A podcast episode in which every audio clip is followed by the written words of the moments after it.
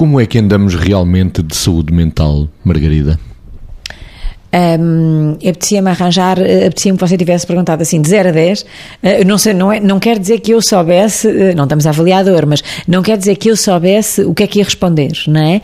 Uh, qual era o número que eu ia responder. Mas eu diria que muito aquém do necessário, com esforço já bastante feito, não é?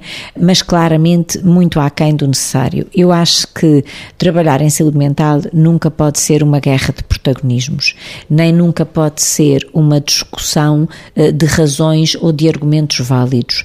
Tem que ser eh, feito tudo isto numa união genuína de esforços complementares para que todos os que nesta área têm uma ação concreta possam contribuir para cuidar de uma sociedade inteira onde estes problemas possam ocorrer. O que eu diria é, quer a nível de, do que sejam serviços no domicílio, quer a nível do que sejam, hum, enfim, hospitais psiquiátricos, que já sabemos que o objetivo, e bem com certeza, é eh, reduzi-los.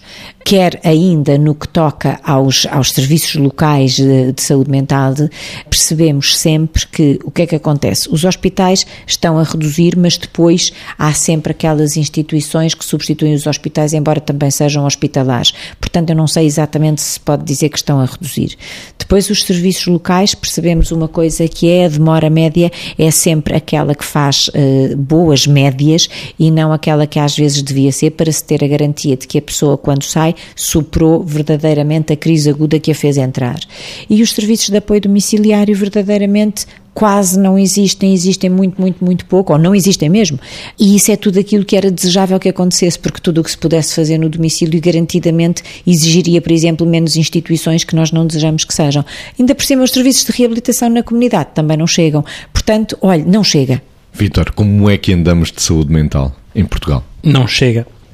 pegando no que a Margarida dizia, é evidente que nós sabemos que houve uma resolução do Conselho de Ministros que falava do Plano Nacional de Saúde Mental, em que supostamente de 2007 a 2016 as coisas iam caminhando de forma a que as políticas atuais e as práticas estivessem alinhadas com aquilo que as, com as recomendações da Organização Mundial de Saúde ou da, e também da União Europeia, independentemente das, das opiniões e, das, e do olhar ideológico para as coisas, a questão que se põe é, de facto, estamos perto de, de 2016 e muitas coisas estão comprometidas a nível daquilo que é a eficácia e eficiência dos serviços, porque na prática alguns conceitos são fundamentais para que exista uma boa saúde mental, independentemente daquilo que é a articulação entre a necessidade de internamento do hospital, as equipas comunitárias de saúde mental, os hospitais de retaguarda quando há necessidade para utentes, para pacientes que porventura não consigam ter outro tipo de resposta. Esta interseção é fundamental que exista de uma forma equilibrada e harmoniosa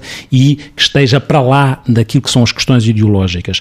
Mas é facto que princípios fundamentais, como eu dizia, como a acessibilidade, a proximidade, proximidade, a livre escolha, a continuidade de cuidados, são princípios que estão sempre muito comprometidos na, na saúde mental. Um fundamental e que estão sempre a, a, está sempre a ser evocado e que o estudo epidemiológico caracterizou, que é a questão da acessibilidade. É evidente, cuidado, não basta existir, é importante existirem serviços de proximidade, mas os serviços de proximidade têm que ser acessíveis, as pessoas têm que ter acesso a eles.